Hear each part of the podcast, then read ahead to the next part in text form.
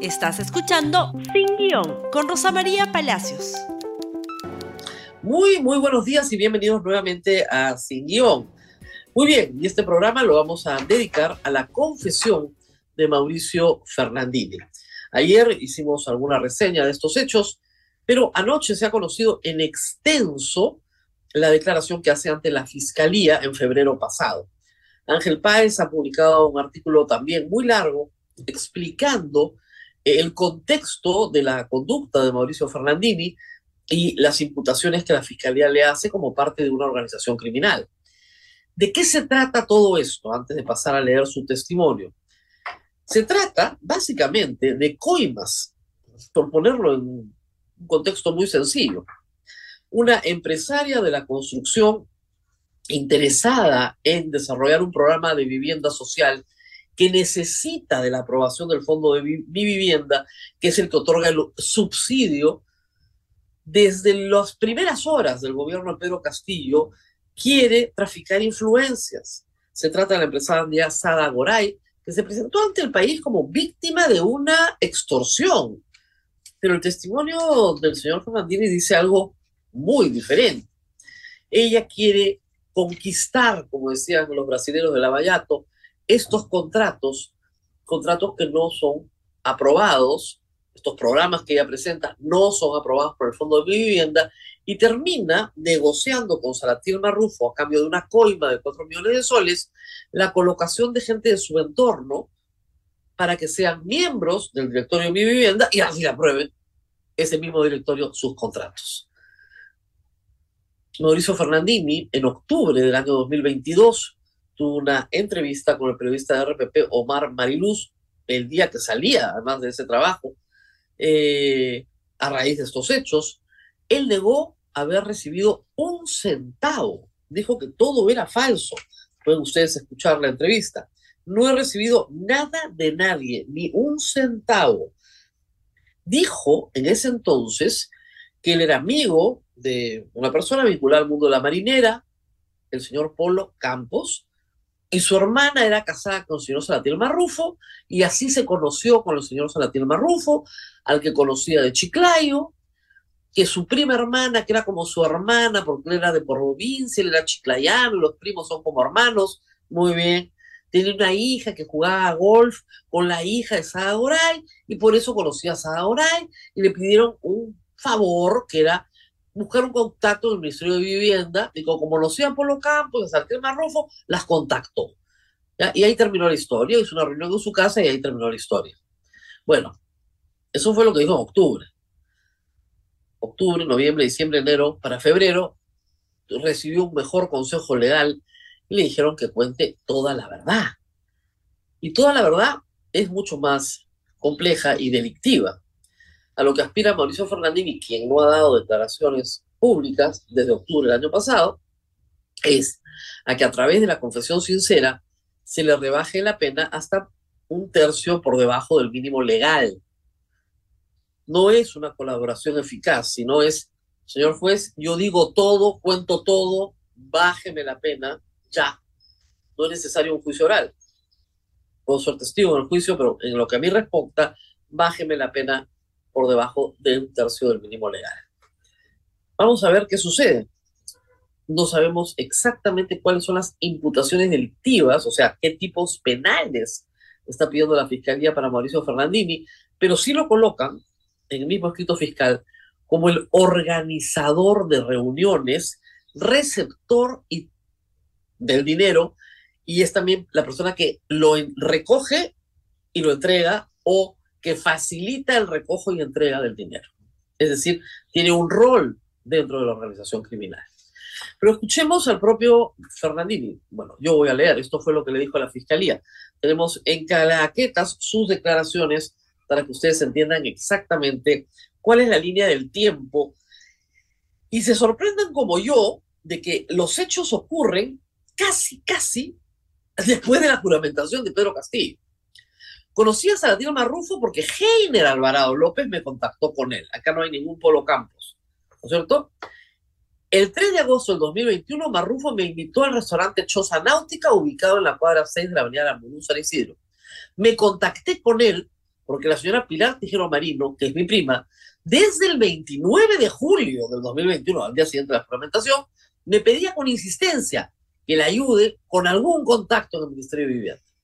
Así, fue así como yo el 2 de agosto del 2021 le escribí al ministro General Alvarado, indicando que era periodista y que tenía información valiosa para el Fondo de Mi Vivienda, respondiendo que me pondría en contacto con el jefe de gabinete asesores, Salatil Marrufo. Por lo que al día siguiente, el 3 de agosto de 2021, Marrufo me llamó precisando que era por encargo del ministro, diciéndome, Marrufo, mi cuñado Polo Campos te conoce. Y efectivamente, Polo Campos y yo somos amigos desde hace muchos años, pero yo no sabía que Salatil Marrufo era su cuñado. Es decir, ha cambiado completamente su versión y como ustedes ven, la velocidad a la que se coloca el nuevo gobierno es impresionante. 28 de julio juramenta el presidente, 29 juramenta el gabinete y ya le estaban pidiendo el contacto con el Ministerio de Vivienda, ya le escribe a General Alvarado, abusando de su posición de periodista que nos permite contactar muy rápidamente con ministros, funcionarios públicos, le dice que tiene una información muy importante, lo cual el ministro podía presumir que era un problema, no sé, delictivo, que se iba a publicar, y lo contacta con Salatino Marrufo. Resulta que Salatino Marrufo es amigo de sus amigos. Siguiente claqueta, por favor. Esto continúa. El mismo 3 de agosto del 2021 le comuniqué a mi prima Pilar Tijero que me había comido un ceviche con Salatino Marrufo y que me dijo que su cuñado Polo Campos era un conocido mío por el mundo de la marinera.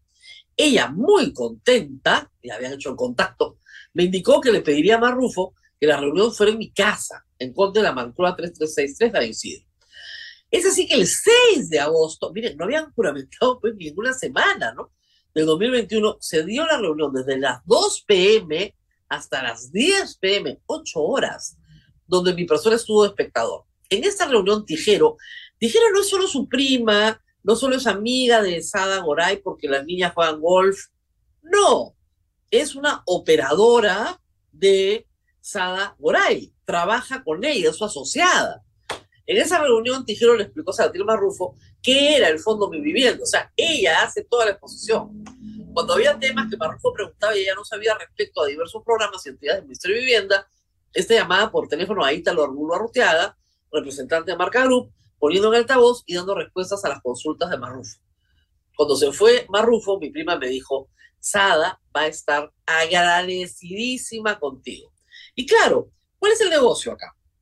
El negocio es que este grupo inmobiliario necesita de la aprobación del Fondo Mi Vivienda, si no, no hay negocio. Es decir, construyen viviendas económicas para un público que puede acceder con su economía a esas viviendas, pero que viene con un bono bajo el brazo o un subsidio bajo el brazo, que lo otorga el Fondo Mi Vivienda y lo otorga en aquellos casos en que el Fondo Mi Vivienda aprueba el proyecto porque está de acuerdo con las consideraciones técnicas del proyecto, si no, no hay subsidio. Y no es verdad, como dijo Sada Goray entonces, que ella había sido víctima de una extorsión no, no, no, no. Ella es la que busca, mueve contactos y como veremos más adelante, paga. Pero ahí no hay ninguna extorsión. Ella va a buscar a los funcionarios. Sigamos, por favor. Saliendo de la casa de Sara Doral con mi prima, me propone, ¿qué te parece? Porque hay una reunión posterior, hay varias, no lo he puesto acá, pero hay un viaje a Chiclayo, un primer viaje para ver un proyecto de vivienda social en Chiclayo. Y luego hay otro viaje en el que almuerzan en la casa de Chiclayo Salatil Marrufo. Saliendo de la casa de Saura con mi prima me propone, ¿qué te parece si te alquilamos el departamento para tener reuniones? Ofreciéndome 10 mil soles mensuales por el alquiler de mi departamento, porque estaba ubicado en buena zona y céntrico para las reuniones que tendrían posteriormente, aceptando dicha propuesta precisando que las cosas se hicieran con mucho cuidado porque quería cuidar mi buena reputación. Por el amor de Dios, ¿cuál buena reputación a estas alturas? A ver, eso no es pues un alquiler. Un alquiler es que yo te entrego mi departamento, ¿no es cierto? Me voy y tú haces con él lo que tú quieres. El señor Mauricio Fernández no se mudó a ninguna otra parte. Esa es una información que ha sido confusa desde el domingo. Yo entendí que había alquilado su departamento. No, no, no, no, no. Le pagaban una coimita de 10 mil soles por ser tapadera. Él vivía ahí. Y además le pedían que estuviese presente en las reuniones. Como veremos en otro momento el posterior, él decía, yo no quiero estar, vas a estar igual. le pagan 10 mil soles mensuales, 60 mil soles, pues son seis meses de tapadera, para que organicen un negocio ilícito. Ya, eso es ser parte de una organización criminal. Siguiente, por favor. Entre el 20 y 30 de agosto de 2021, mi prima Pilar Tijero me llama y me, dijo que quería hacer una reunión en mi departamento con Salatiel Marruf y que Sara Oray quería reunirse en mi casa, precisando de manera incómoda que cuál es la necesidad que yo participe, indicándome que no sea malagradecido por los 10 mil que venía recibiendo, pidiéndose el primer mes, pidiéndome que quedara a almorzar junto con ellos, aceptando la propuesta para que sea almuerzo en mi casa. O sea, él participa activamente en estas reuniones ya estamos 30 de agosto de 2021. El gobierno ha cumplido un mes y ya están almorzando todos juntos. Siguiente, por favor. Creo que tenemos que hacer una pausa después de esta y regresamos con más. Goray le decía a Marrufo que habían presentado un expediente al Ministerio de Vivienda para, además de ser la constructora de las viviendas sociales, pretenden ser las financieras de las mismas viviendas. Escuché que Salatina Marrufo le dijo que revisará el tema y verá cómo ayudarla. Pausa, son las 10 en punto de la mañana. Además, para los que nos están siguiendo en vivo, salgan, participen en el simulacro. Cuando regresen pueden ver la parte que sigue grabada. Nosotros seguimos haciendo el programa y, por supuesto, vamos a la pausa que tenemos en este momento.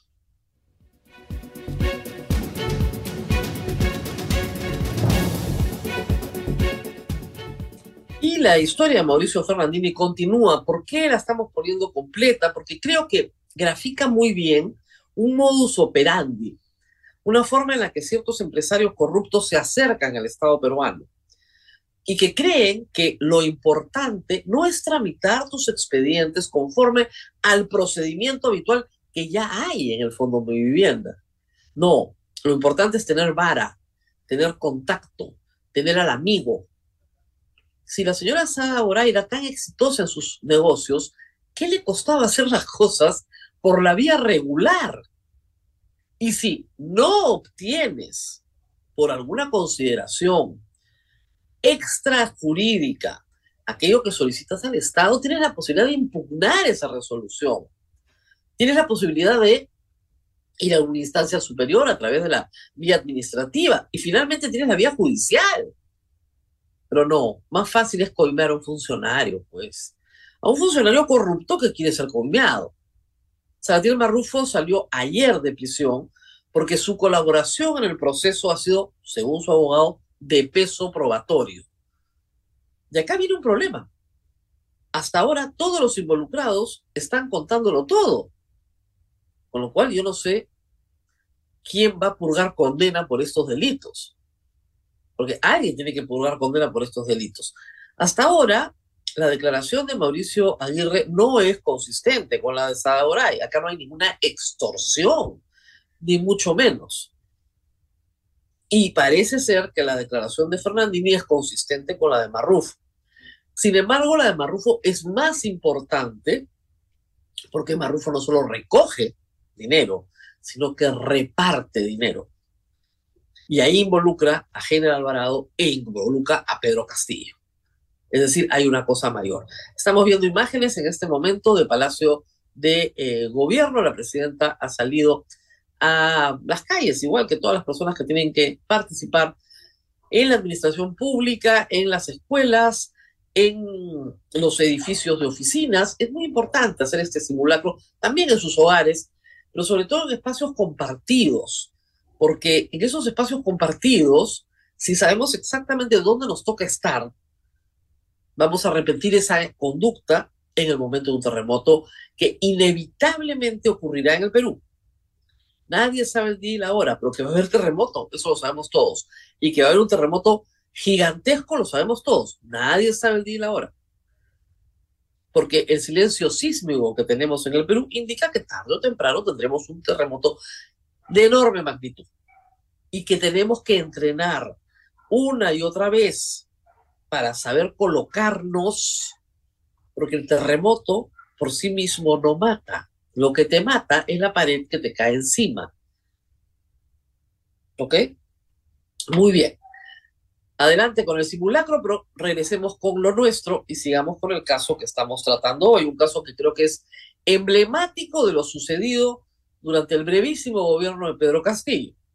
Sigamos con la declaración de eh, Mauricio Fernandini, por favor.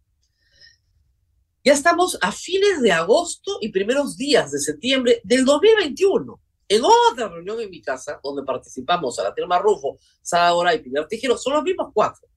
El primero le dijo a la empresaria que para que tu tema se apruebe, la votación del directorio del Fondo Mi Vivienda tiene que ser favorable y no ha favorecido tu proyecto. Aparentemente colocaron un expediente en agosto, ¿no es cierto? Y no aprobaron el proyecto. Salatiel Rufo le da esta información. Este fondo, mi vivienda, el que tenemos actualmente, este directorio que tiene que aprobar tu proyecto, no lo ha aprobado. La pregunta es, ¿por qué no lo ha aprobado? Y me dice, señor, ¿por qué no lo ha aprobado? Bueno, no cumpliste con los estándares establecidos, no estás proponiendo el negocio en los términos técnicos establecidos por el Fondo Mi Vivienda. No. No se les ocurre mejor idea. ¿Sabes qué? Cambiemos el directorio para que así te aprueben tus proyectos. Siguiente, por favor. Otro día, a inicios de septiembre de 2021, mi prima Pilar Tijero me dijo que debía acompañarlos a una cena en el restaurante La Cuadra de Salvador. Esto queda en San Isidro. Primero llegó Sadagoray y luego Pilar Tijero para después llegar yo. Pasamos a un salón privado del restaurante. Llega Saladino Marrufo momentos después, quien dice, tengo la solución. Tendrían que poner a directores de su confianza para que los directores voten a favor y no en contra. Ah, caramba, un genio, Saladino Marrufo, ¿no? Saladino Marrufo dice que estaba en condiciones de cambiar el directorio si es que tienen Goray y Tijero a profesionales calificados. En ese instante, Saladino Marrufo les dice, esto les va a costar 4 millones de soles. ¿Ok? ¿Quieres tu proyecto? El problema es que el directorio no lo aprueba. Vamos a cambiar el directorio con la gente que tú quieras, pero eso sí, me pagas cuatro millones de soles. A lo que la señora Sada Oray contestó muy tranquila que sí. ¿Dónde está la extorsión? Siguiente, por favor. Miren ustedes. Pilar Tijero le dijo a Marrufo, ¿estos cuatro millones son al cash o podríamos entregar una casa o un departamento? O sea, contraoferta respondiendo a Marrufo que lo óptimo era el cash, pero que no se negaba a la otra oferta. En ese momento interviene Sagadoray y le dice que no estaba en el mejor momento de liquidez y que su amigo de pedido pasos le estaba prestando plata en efectivo, porque con los bancos era muy difícil trabajar. A ver, miren, una empresaria que dice que con los bancos es muy difícil trabajar, no es sujeto a crédito, pues. Ahí hay un problema bien serio. ¿Ok? Muy bien. Y la señora Pilar Tijero no es una amiga de la señora Sada Oray del golf de las hijas, pues está interviniendo en la transacción de una coima. La señora Tijero también tiene mucho que contar. No sé si habrá dado su versión de los hechos o no. Pero está interviniendo en la transacción de una coima pura y dura. Esto te va a costar tanto, cuatro millones de soles. Perfecto. Y de ahí va a repartir el señor Marrufo. Eso es lo que relata después. Recuerden ustedes que el día que Pedro Castillo está dando un golpe de Estado, esa misma mañana, Salatiel Marrufo indica en una audiencia pública que le entregó dinero a Pedro Castillo en su oficina, 100 mil soles. Siguiente, por favor. Días después, al parecer, luego de haber aceptado dar los 4 millones, en otra reunión que estaba en mi casa, Salatiel Marrufo le dijo a Sada que no le había mandado gente calificada para integrar el directorio del Fondo Mi Vivienda. Por lo que en este acto, ella en mi frente, no creo que haya hecho así Mauricio Fernandini, pero delante de él, le da una hoja de vida de Gonzalo Segarra Mulanovich para que sea director del fondo de mi vivienda. Segarra es el esposo de la gerente legal de Marca Group, Gabriela Pérez Costa. Marrufo respondió que Segarra no podía ser designado porque era detractor del gobierno, acordándose ahora de que le haría llegar los demás currículums de los que serían designados como directores del fondo Mi Vivienda. Anoche, Gonzalo Segarra estaba en Canal N explicando varias cosas. La primera, que en efecto su ex esposa tenía amistad con Sada Goray y que en un momento posterior la contrató como gerenta legal. En el momento en que estaban buscando currículums para el fondo Mi Vivienda, su ex esposa mandó el suyo, que tiene una buena relación con su marido, pero que él no le dio ninguna importancia porque sabía perfectamente que jamás ocuparía un cargo en el Estado peruano porque efectivamente era un detractor de Pedro Castillo. Que más bien su trabajo con Sada Goray fue que se le contrató como consultor para reorganizar el directorio de la empresa y crear un gobierno corporativo con directores invitados de muy altas calificaciones. Su trabajo era formar ese directorio y se le ofreció que formado el directorio, él sería el presidente del directorio. Nunca se firmó el acuerdo, ¿no es cierto?, de la Junta General de Accionistas, nunca firmó la aceptación para ser miembro del directorio, mucho menos su presidente. Pero estaba en ese trabajo cuando explota en octubre del año, del año pasado todos estos hechos y él le dijo a la señora Goray, suspendemos toda actividad y finalmente no tiene ninguna relación con Marca Group. Pero sí señala que fue sorprendido, no tenía la menor idea de que se estaban realizando estas transacciones. Muy bien, sigamos por favor con la siguiente claqueta, que acá viene la plata. Entre el 20 y el 21 de septiembre de 2001, miren ustedes qué rápido, Renault, miren las fechas.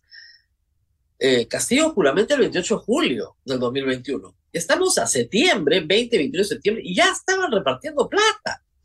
Recibí la llamada de mi prima Pilar Tejero y me dijo, Marrufo ya no me contesta el teléfono, diciéndome, ya le dimos la plata, expresando lo que ese era un tema entre ellos. El 29 de septiembre de 2021 me volvió a llamar mi prima y me dijo que habían hablado con Salatiel Marrufo y que ya se publicaría la resolución de designación de los directores del Fondo de Mi Vivienda que ella había propuesto. Entre ellos, el señor Arroyo, que fue presidente del fondo, propuesto por Sada Goray, y el ex marido de Sada Goray, que entra como asesor del presidente del Fondo de Vivienda. O sea, tenían controlado el directorio a fines de septiembre. Entre agosto y septiembre organizan todo este tinglado de corrupción. Miren la velocidad. Siguiente, por favor. Creo que nos queda uno. El 14 de octubre de 2021 a las 7 pm me llamó Pilar Tijero diciéndome que iba a ir a mi casa el chofer de Sahaboray, llevando un encargo para Salatiel Marrufo. Llegando el chofer, me da una bolsa mediana con contenido y dejándola en mi departamento. Momentos después llegó Salatiel Marrufo entregándome dicho encargo, entregándole dicho encargo. Quiero mencionar que aquí no abrí la bolsa, pero sí presumí que contenía dinero y que estaba siendo entregado a Salatiel Marrufo como parte del pago por la designación de los directores del Fondo Mi Vivienda. Está clarísimo que Mauricio Ferrandini es el correo sin estampilla, la tapadera del negocio de su prima y el que entrega la coima por encargo de. Para eso usaban el alquiler de su departamento. Eso no es un alquiler. Eso es participar en un acto de corrupción. Pero ahí no quedan las cosas. Ahora viene la batea. Por favor, siguiente. Hay una batea entera el 6 de diciembre de 2021 me llamó mi prima Pilar Tijero y me dijo que habilitar una cochera en el sótano de mi condominio, encontrando un vehículo con lunas polarizadas de Sada En ese instante ella baja cargando una batea color azul cubierta con una manta de corazones rosados. Ingresamos al ascensor y subimos encontrando a mi prima quien me dijo, solo es un rato, observando que salía de mi casa Salatiel Marrufo cargando un maletín color tabaco, quien se retiró rápidamente presumí que Marrufo llevaba en su maletín dinero que había subido a mi apartamento Sara Goray, presumiendo que dicha entrega era parte del pago por la destinación de los directores del Fondo Mi Vivienda. Recordemos que esto ocurre agosto, septiembre, octubre, diciembre, en los primeros cuatro meses, en los primeros cuatro meses de Pedro Castillo. Ya estaba entregada la plata, ya habían colocado el directorio, ya les habían dado los contratos, limpio y ya estaba Salatiel Matrufo repartiendo el efectivo y le entregan una casa además en San Isidro. Reporta Ángel Páez además también en su extenso artículo que hay unos viajes, como decía, a Chiclayo, donde van a conocer las obras de vivienda social de Sada que participa también Mauricio Fernandini en ese viaje. Y un segundo viaje a Chiclayo donde todos almuerzan donde Salatiel Matrufo. ¿Qué más podemos decir, por Dios? Un caso de corrupción redonda. La pena de todo esto es que la conducta de Mauricio Ferrandini no solamente lo afecta a él, sino que él es un periodista y decidió ser un relacionista público. Y los periodistas que se meten a hacer relaciones públicas de personas corruptas terminan embarrados en medio de la corrupción. Y el problema es que embarra a todos. Los medios de comunicación en el Perú tienen una pésima credibilidad en este momento. Miren la encuesta de IEP del domingo pasado. 65% de la audiencia cree que no cubrimos bien los eventos de violencia en los últimos meses. Y si se hace un estudio más completo y más profundo, encontrarán lo poco apreciados que estamos siendo. Este tipo de conductas solo ayuda a empañar aún más la imagen que la sociedad tiene de los periodistas y de los medios de comunicación. Por eso nos hemos tomado el trabajo de explicar eso durante todo el programa de hoy. Esto es no solo inaceptable, es delictivo. Mauricio Fernandini con su conducta procesal probablemente logre un beneficio penitenciario, que lo, lo, lo, lo, saque de la prisión, probablemente, pero no va a poder recuperar nunca un prestigio que el público le regaló. Nos tenemos que despedir y nos reencontramos nuevamente el día de mañana. Hasta entonces. Gracias por escuchar Sin Guión con Rosa María Palacios. Suscríbete para que disfrutes más contenidos.